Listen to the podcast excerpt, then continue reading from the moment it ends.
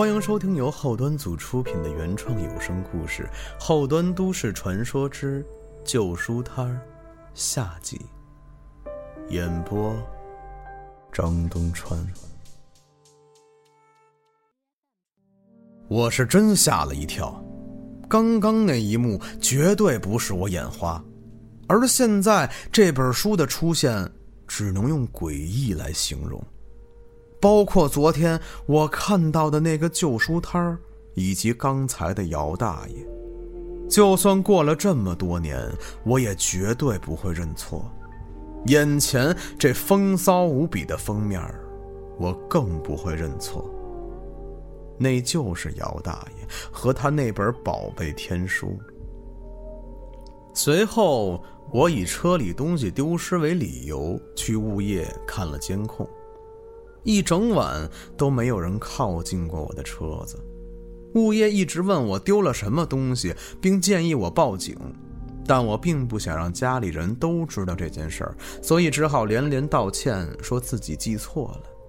从物业监控室回来，我小心翼翼地坐回车里，那本书依旧安静地躺在后座上，封面女郎的笑容好像在笑我大惊小怪一样。我心一横，扭头把书从后座拿了过来。我想起姚大爷曾经说过的那句话：“也许有人觉得不能探究真相是一种遗憾，可我认为发现未知和探究真相的过程本身就是收获。”随即，我摸出手机，给道爷打了电话。我们之间从不寒暄，一接通我就问他：“你还记得姚大爷吗？”让我意外的是，他并不意外，反而问我：“去找你了？”这话说的我一愣：“你怎么知道的？”我不知道。道爷顿了顿：“咱俩中午见面说吧。”中午的时候。我和道爷随便找了个饭馆，面对面相视无言。中间桌子上放着我早上发现的书，还有一个他带来的文件袋。我俩一如儿时第一次看到这本书那样，面面相觑。只是随着长大，能让我们如此表情的东西。早从简单的汉字变成了现实中的人和事儿。道爷咳嗽了两声，打破了平静。其实我真不知道姚大爷的出现和这本书的事情。我只是前几天从嘉哥那儿看到了一些资料，想着哪天见到你再跟你说，没想到你突然打电话过来。所以我随口瞎猜的。道爷一边从信封里拿出几张纸和一些照片，一边跟我介绍说：“嘉哥每次写案内人的时候，都会调查的很详细。如果条件允许的话，也会亲自去现场实地调查。前阵子，他去查一个案子，调查过程中在医院遇见一个老人。”本来就是想了解一些事情，没想到聊得还挺投机，也觉得挺有意思的，就顺带着记录了下来，还和那个老人合了影。后来嘉哥在公司整理资料的时候，正好我也在，我看到了那张合影，那，就是这张。他从照片里抽出来一张，看背景确实是病房，老人很干瘦。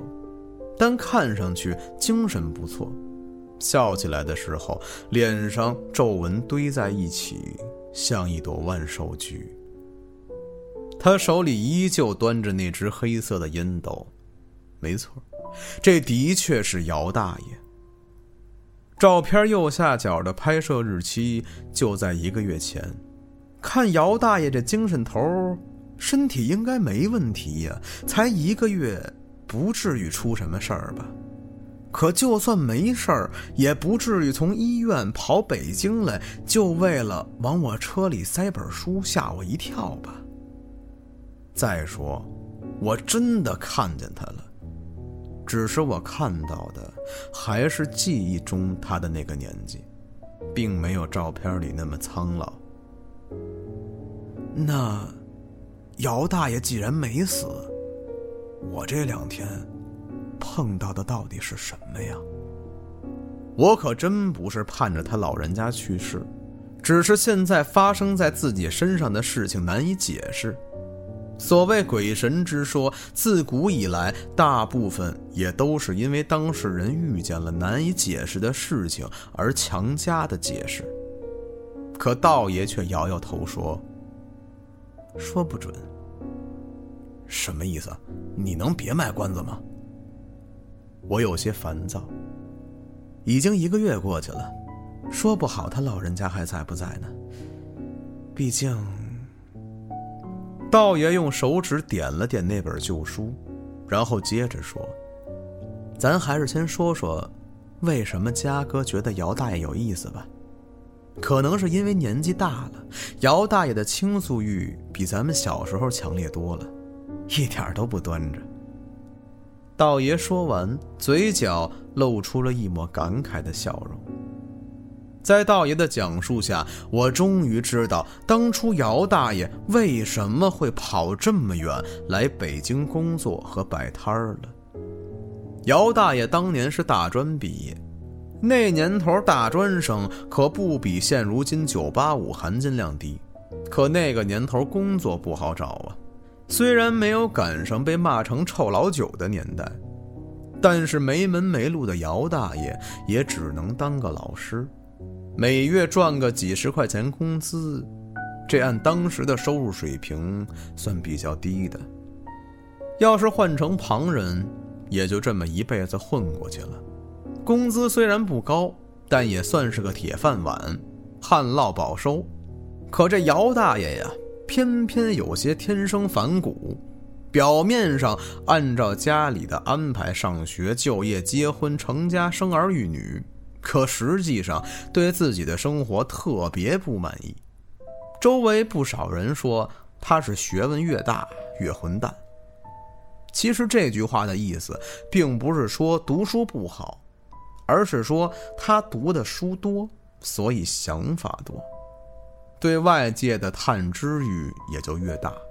这种探知欲，如果附属行动，则完全不符合传统思想中本分知足的生存理念。而姚大爷也确实不负众望的就那么做了。用现在的话说，就是世界这么大，我想去转转。最开始只是利用寒暑假期去全国各地转悠，好在他也不动用自己的工资。所有收入都交给家里，在有工资作为保障的基础上，家里人也不能拦着他什么。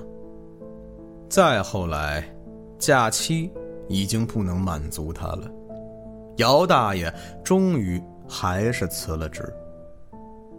十几年的时间，他走了很多地方，他会固定给家里汇款，金额不算特别巨大，但也足够养家。在这期间，他的腿伤了，再到处跑就不像之前那么方便了。最后，他选了一个地方安定了下来。不知道为什么，他选的居然是北京，一个离他家最近的异地城市。每年大部分时间在北京，只有周末回去陪家人。姚大爷在跟嘉哥絮絮叨叨的过程中。只提了一个他选择北京的原因，那就是老人家曾经念念不忘的初恋定居在这儿。他俩并没有见过面，但是那种离得近了些的感觉，让他心里舒服。听道爷说到这儿，我很不客气的笑了。这姚大爷爱装逼的习惯，原来从年轻的时候就有啊。什么世界这么大，我想去转转，还不如说是初恋那么甜，我想去看看，比较符合实际情况。即便有收入给家里，可一个父亲常年在外，对孩子不管不顾，也是说不过去的，不是吗？我想起他曾经提起自己孩子时脸上那一阵阵的伤感。他的这种行为，我做不到。也许有的人，真的不适合家庭吧。那他年轻的时候，对家里这么不管不顾的，现在孩子们还会用心照顾他吗？我还是忍不住心中的好奇。岂止是用心照顾呀，简直是无微不至。他女儿好像是什么娱乐公司的经纪人，收入很不错，但长期在外地工作不方便照顾姚大爷，就负担医药费、住院费什么的。另外两个儿子白天晚上轮班看护，其实他女儿给了请护工的费用，不过那两个儿子觉得护工不划算，况且。外人怎么也不如家人细心。哦哦，对了，姚大爷是肺癌，中晚期了，治愈是不可能了，但只要拿钱供着，好好在医院里治疗，起码还能再活一两年。嘉哥也看见那俩儿子是怎么恳求大夫，说不怕花钱，一定要好好治什么的，真的挺孝顺的。姚大爷。给嘉哥讲了一堆牛逼故事，都在这些资料里。你说，他当初真把咱俩当小孩啊？这么牛逼的故事一直藏着掖着不跟咱们讲，现在老了，对比咱们陌生的多的嘉哥，倒是随意讲了出来。不过姚大爷的表达欲啊，仅限于故事，对于病情，他很无所谓。说自己这辈子相比较同龄人来说，他只赚不亏。嘿，道爷说完，深吸了一口电子烟，扭头看向窗外，呼出了一大团烟雾。道爷刚刚的这些话，只能算是我对儿时记忆的一个填补，并不能解释现在发生的事情。想到这儿，我心里做出了一个决定。就在我一抬头准备说些什么的时候，道爷的眼神正好从窗外飘了回来，我俩四目相对。片刻后，我们双双起身收拾东西，走出了饭馆。我们得去会会姚大爷。我希望他还活着。哪怕是他现在好好的站在我面前，告诉我是意念传输的这本书，我也认了。我们从南站坐动车，不到半小时便抵达了姚大爷的故乡。下午三点整，我们走进了姚大爷所在的医院。这是一家以治疗呼吸系统疾病为主的医院，位置虽然在郊区，但是还挺好找的。出租车还路过了那个一直有传闻的日报大厦，随后一条直线开了十几分钟就到了。嘉哥给我们的资料里也详细的写清了在哪栋楼哪个病房。然而，我俩到了那个病房，里面两张病床都是空的。这时我心里咯噔一下。道爷拦住了一位看起来有些上了年纪的护士，打扰您一下啊，这间病房以前住着一位姚大爷，他是出院了吗？那个护士想了一会儿说：“哦，对，是挺乐呵、挺爱说话的那位姚大爷是吧？他出院快一个月了，”说完之后，他又有些惋惜的叹了口气。我和道爷对视了一眼，也就是说，在嘉哥离开后不久，他就出院了。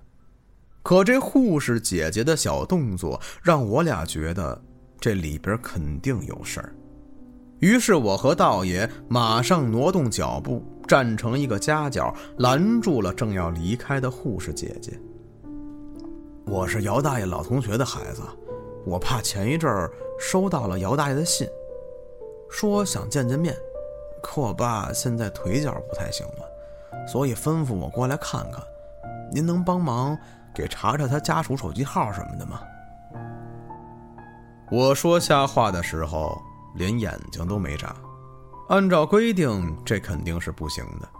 但我俩毕竟长得比较有亲和力，外加态度诚恳，好说歹说了半天，护士姐姐最后有点不耐烦了，犹豫着说了一句：“下不为例啊。”随后就钻进了护士站。过了不到一分钟，她就出来了。谨慎地四下看了看，随后把一张写着手机号的纸条塞到我手里。你们去了，估计也晚了。本来那大爷就离不开医院。唉，要说这人呢，别看是多亲近的关系，都挡不住现实。本来还以为多孝顺呢。唉，说完，他摇着头走了。我掏出手机，打开免提就拨了过去。对面传来了一个男人不客气的声音：“喂，谁呀？”“，你好，您是姚大爷的家人吗？我是姚大爷的朋友，刚听说他病了，想看看他，可到医院人说他已经出院了。”电话那端的男人压低了声音，好像在问身边的人。这人说是老头的朋友，谁呀？不知道啊，听着岁数不大。嗨，谁也没用，头七都完事儿了，还朋友什么呀？朋友。随后，那个男人的声音突然放大：“别来了啊，回去吧，人早就没了。”说完就挂断了电话。本来看到那本书的时候就有心理准备。可看到合影里面姚大爷精神不错的样子，又觉得他不会有什么事儿。可折腾到现在，有点说不出来是一个什么感觉。我和道爷站在医院楼道里，有些无措，正打算回去，隔壁病房的门突然打开了，一个老人探出头来，小声的问我们。你们找老姚头啊？我俩点点头。哎呀，还不是闹拆迁的，拆迁之前拼命的救，反正医药费是老姚头闺女出。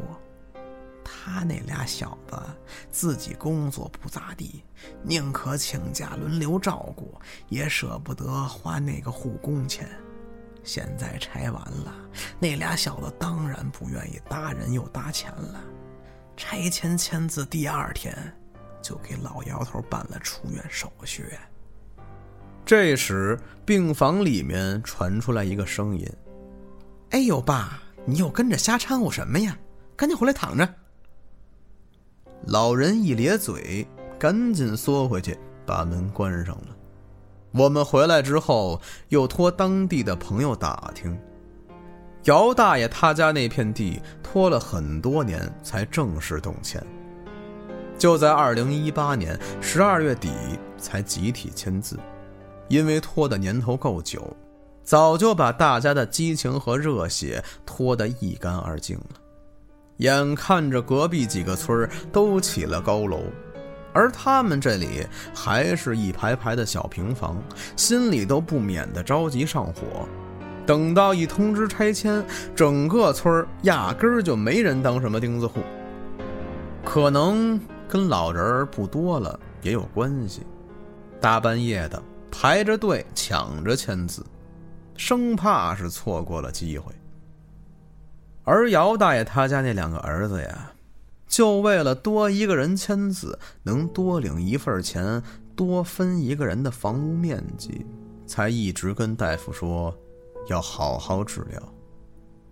反正治疗费、住院费都是妹妹出。姚大爷女儿的户口早就迁走了，而且这在农村啊，家里老人的遗产通常女儿也是没有份儿的。所以，两个儿子只是耽误了几天的陪护时间，就能得到姚大爷留下的所有福利。最冷漠的是，前脚一家人刚签完字，后脚就以负担不起医药费为由，给姚大爷办理了出院手续。如果姚大爷年轻的时候没有由着性子远走他乡，依旧做他的老师，按部就班的过日子，如今他的儿子们是否还会如此薄情呢？还是说，在很多人眼中，亲情关系本来就是淡薄的，一切都以利益为先，哪怕曾经父慈子孝。当得知姚大爷已经无法治愈，也就不想再浪费任何金钱和时间，只是考虑着如何榨干这个人的剩余价值呢？也许这就是动物的天性吧。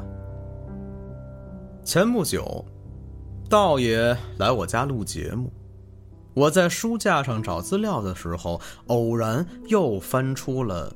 这本天书，往事瞬间涌上心头，于是拿着书在道爷眼前晃了晃，问他：“你说，为什么这本书要给我呢？就算闹，也该闹他家孩子呀。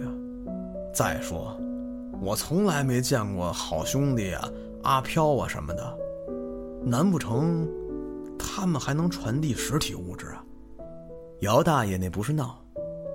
给你这个书，说明他喜欢你。别说你了，连他家孩子他也不会去闹。姚大爷这辈子活得无情，自己心里肯定也知道，也明白。他是从心底里觉得，自己这辈子不亏。道爷一脸讳莫如深，我从他表情里。居然看出了几丝姚大爷年轻时叼着烟斗的感觉。他抽了一口电子烟，接着说：“至于怎么传递的，是谁传递的，真相，可能就像这本天书的内容一样吧。也许永远都不会找到答案，可发现未知和探究真相的过程，本身。”就是一种收获，不是吗？您刚才收听到的是由后端组出品的原创有声故事《后端都市传说之旧书》。更多精彩故事，请关注后端组账号，下期更精彩。